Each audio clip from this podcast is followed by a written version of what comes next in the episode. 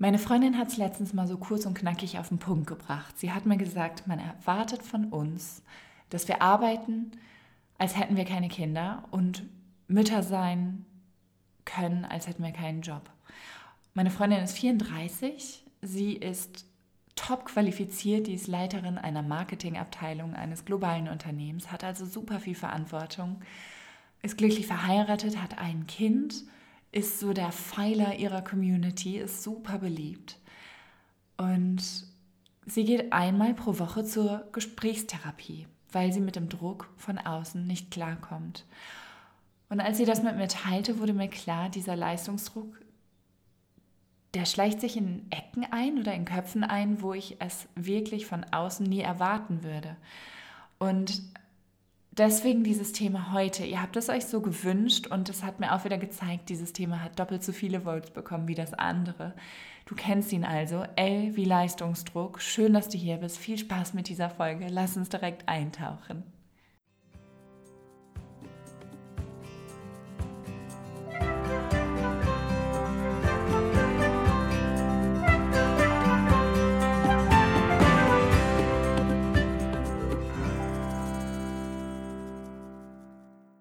Kurz vorweg ein Wort zur Gleichberechtigung. Mir ist es ganz wichtig, wenn ich hier erzähle, was Frauen so erleben und durchmachen und von außen mitbekommen, dass du verstehst, dass ich genauso anerkenne, wie sehr Männer unter Leistungsdruck stehen. Das ist mir ganz, ganz wichtig.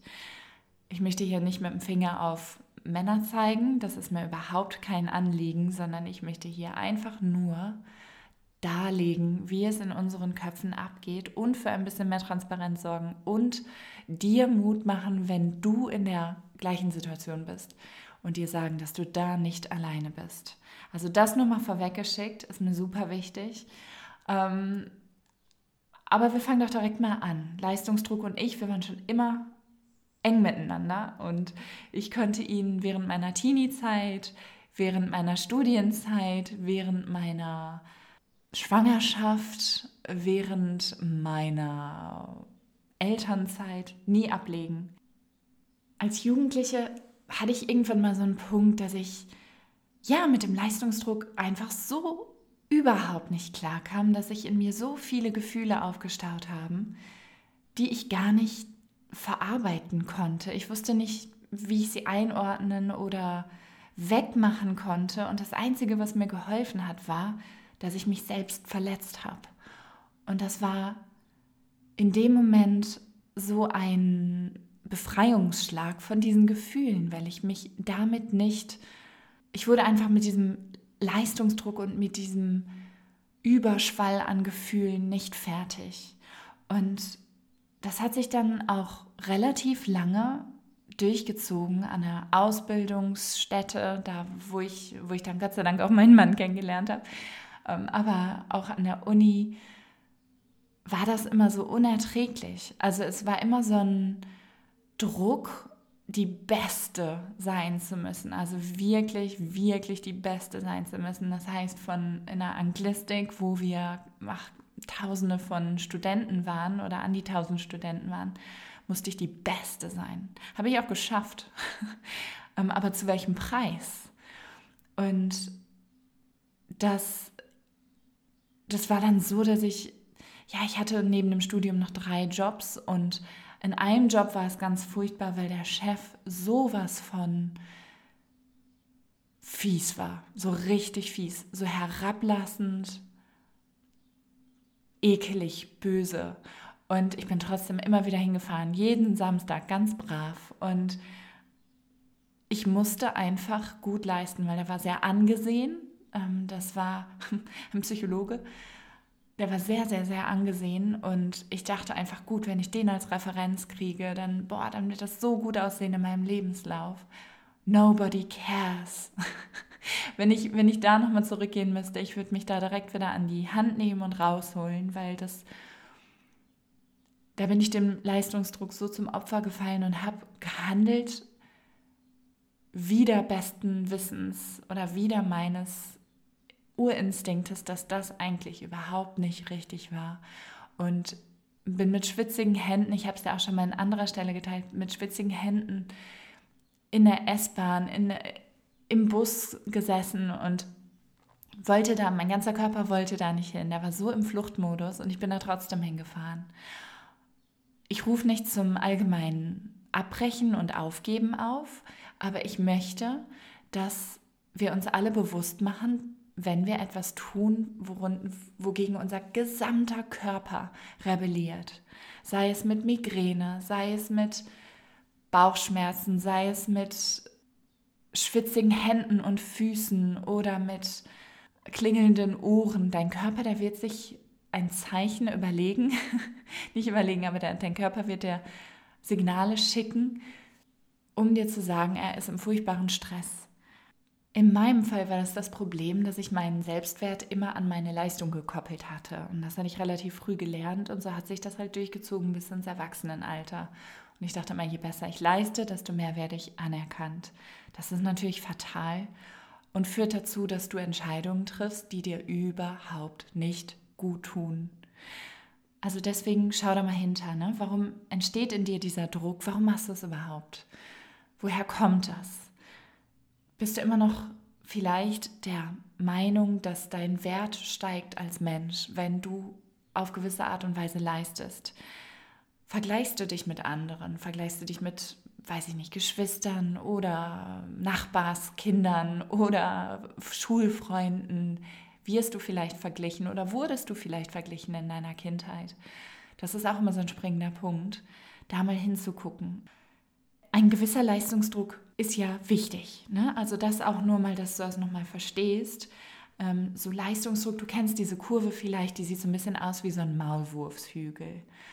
Und der anfängliche Leistungsdruck ist gut, dass du überhaupt in die Pötte kommst, dass du nicht in komplette Lethargie verfällst und auf der Couch irgendwie Chips aus dem Bauchnabel isst, sondern dass du ins Handeln kommst und ein Motivator dahinter ist, dass du so ein bisschen eine Dringlichkeit verspürst. Leute, die keine Dringlichkeit haben, die haben es sehr, sehr schwer im Leben überhaupt wirklich in Gang zu kommen und am Ball zu bleiben. Deswegen ein gewisser Leistungsdruck ist super und total förderlich und fördert deine Kreativität, fördert dein Durchhaltevermögen und treibt dich auch an zu mehr Produktivität. So, was ist denn, wenn, der, wenn die Spitze des Hügels erreicht ist, wenn die Spitze dieser Leistungskurve erreicht ist? Ja, ja, sie fällt wieder ab. Wenn zu viel Leistungsdruck entsteht, sinkt die Produktivität. Du kennst es vielleicht auch im Team, wenn du irgendwo im Office arbeitest. Die Leistungskurve, die sinkt wieder, die nimmt ab, weil der Arbeitnehmer, die Arbeitnehmerin irgendwann nicht mehr kann. Und wenn der Druck immer intensiver wird, sinkt die Kurve noch mehr. Das heißt, du hast dann so diese perfekte Maulwurfshügelform. Du hast Burnout, hast mentale, schwerwiegende Folgen, vielleicht auch körperliche Folgen. Und der Druck wird zu intensiv und du zerbrichst darunter. Also die Formel ist eigentlich, du musst genau den Druck finden, der zu dir passt und wissen, wie du mit Stress gut umgehen kannst. Also da kommt die Resilienz ins Spiel was ich immer wieder feststelle als Selbstständige, und ich bin ja jetzt seit zehn Jahren schon selbstständig unterwegs, ist, dass Drucksituationen eine spaßige Herausforderung sein können. Also ich habe mir mal irgendwann versprochen, es gibt kein Limit. Ich sehe es nie als existenzielle Bedrohung, wenn ich unter Leistungsdruck stehe, sondern wir sagen in unserem, bei uns zu Hause, embrace the chase. Also freunde dich mit dieser Jagd an, ähm, mit dieser Jagd nach, nach der nächsten Stufe, nach dem nächsten Level, nach dem, nach dem nächsten Erfolg. Ähm, also mach dir das wirklich so zum Spiel. Uh, embrace the chase. Das, das liebe ich und das gibt dir so viel Leichtigkeit, wenn, wenn du eine Tätigkeit ausübst, wo du schon unter Leistungsdruck stehst, aber wo du das auch mit Freude anpackst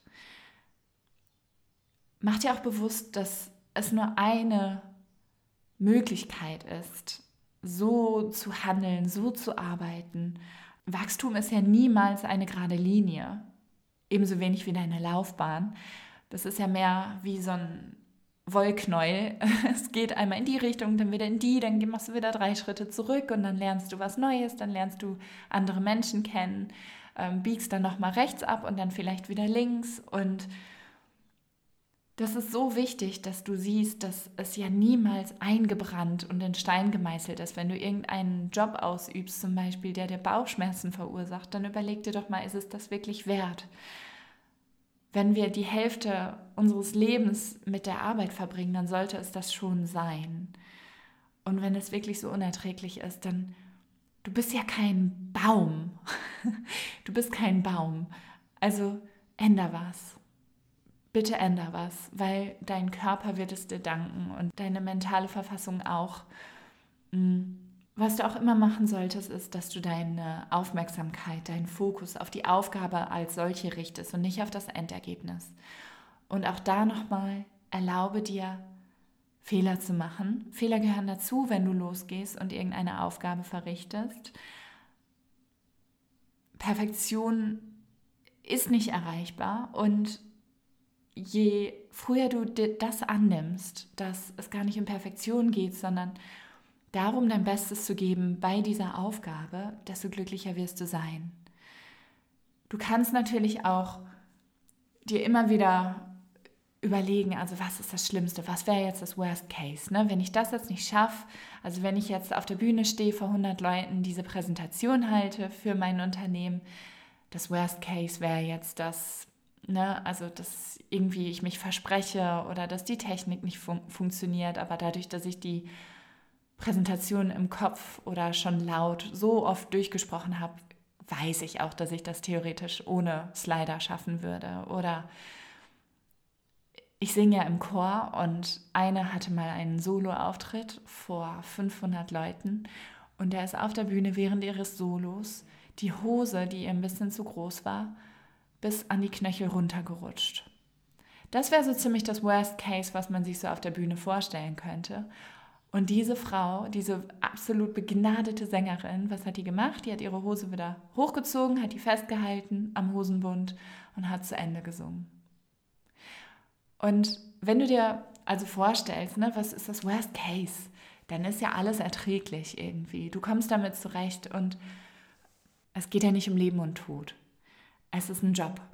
Und wenn der scheitert, dann hast, findest du einen neuen Job. Oder idealerweise eine Tätigkeit, die dich morgens aus dem Bett hüpfen lässt.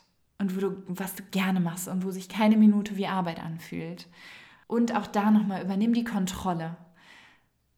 Du entscheidest, zu welchem Preis du was machst. Du entscheidest, was du in Kauf nimmst. Du entscheidest, wenn du so einen Breaking Point erreicht hast und sagst, nö, bis hierhin und nicht weiter. Ich habe so viele tolle Frauen begleiten dürfen. Eine, die ist wahnsinnig toll ausgebildet, Krankenschwester, die zieht jetzt nach Großbritannien um, weil ihr der ganze Druck zu viel wurde.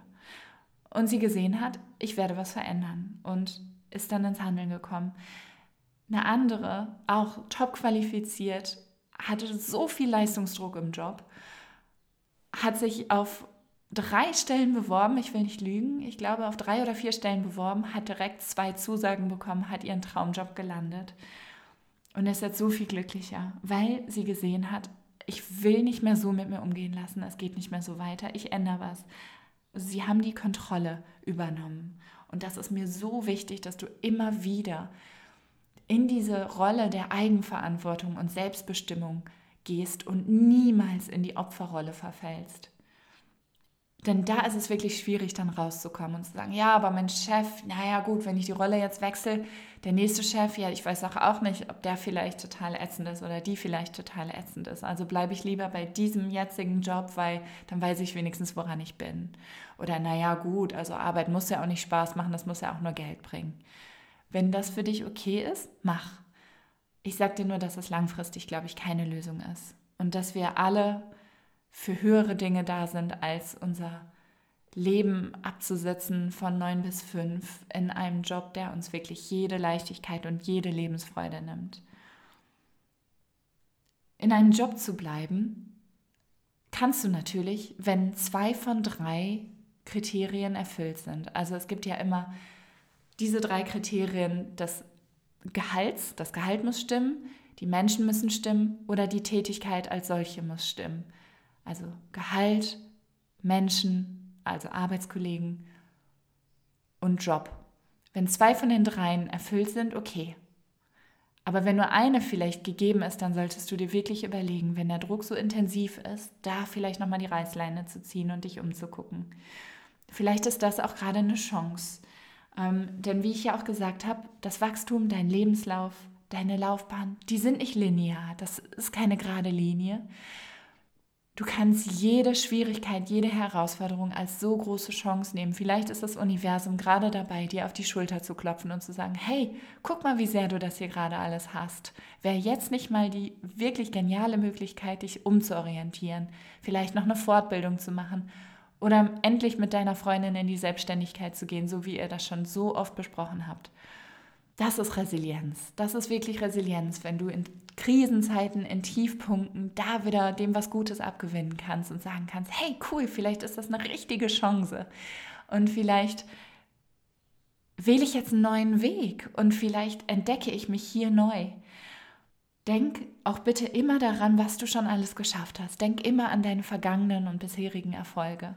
Du bist so stark und du hast so viel schon gemeistert. Warum solltest du jetzt in einer Lebenslage stecken, die dir diesen Druck unerträglich macht? Du kannst es doch.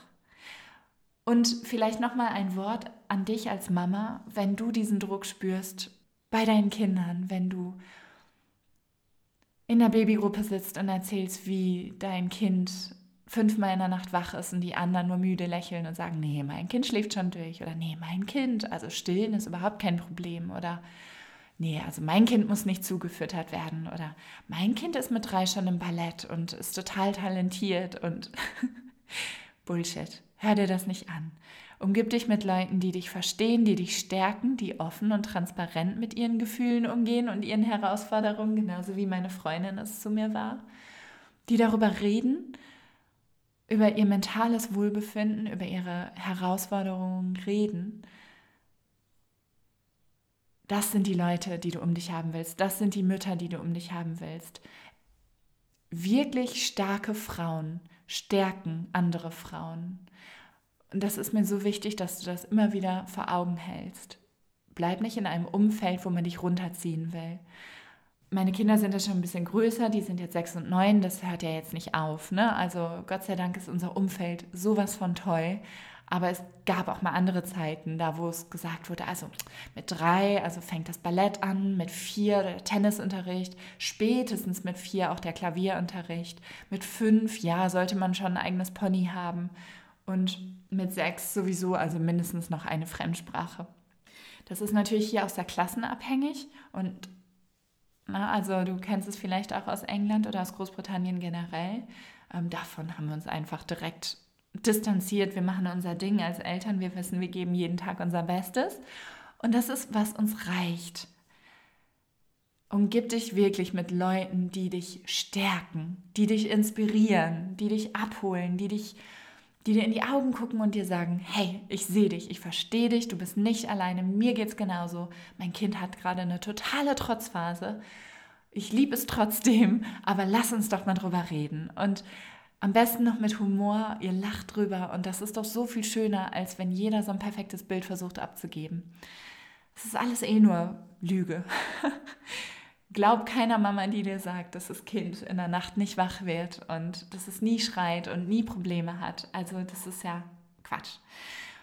Als Auswanderin haben wir diesen Leistungsdruck auch in gewisser Weise erlebt, indem von außen immer so gesagt wurde, also ihr wohnt jetzt im Ausland, ihr wohnt jetzt in der Karibik, also wie oft seid ihr denn am Strand?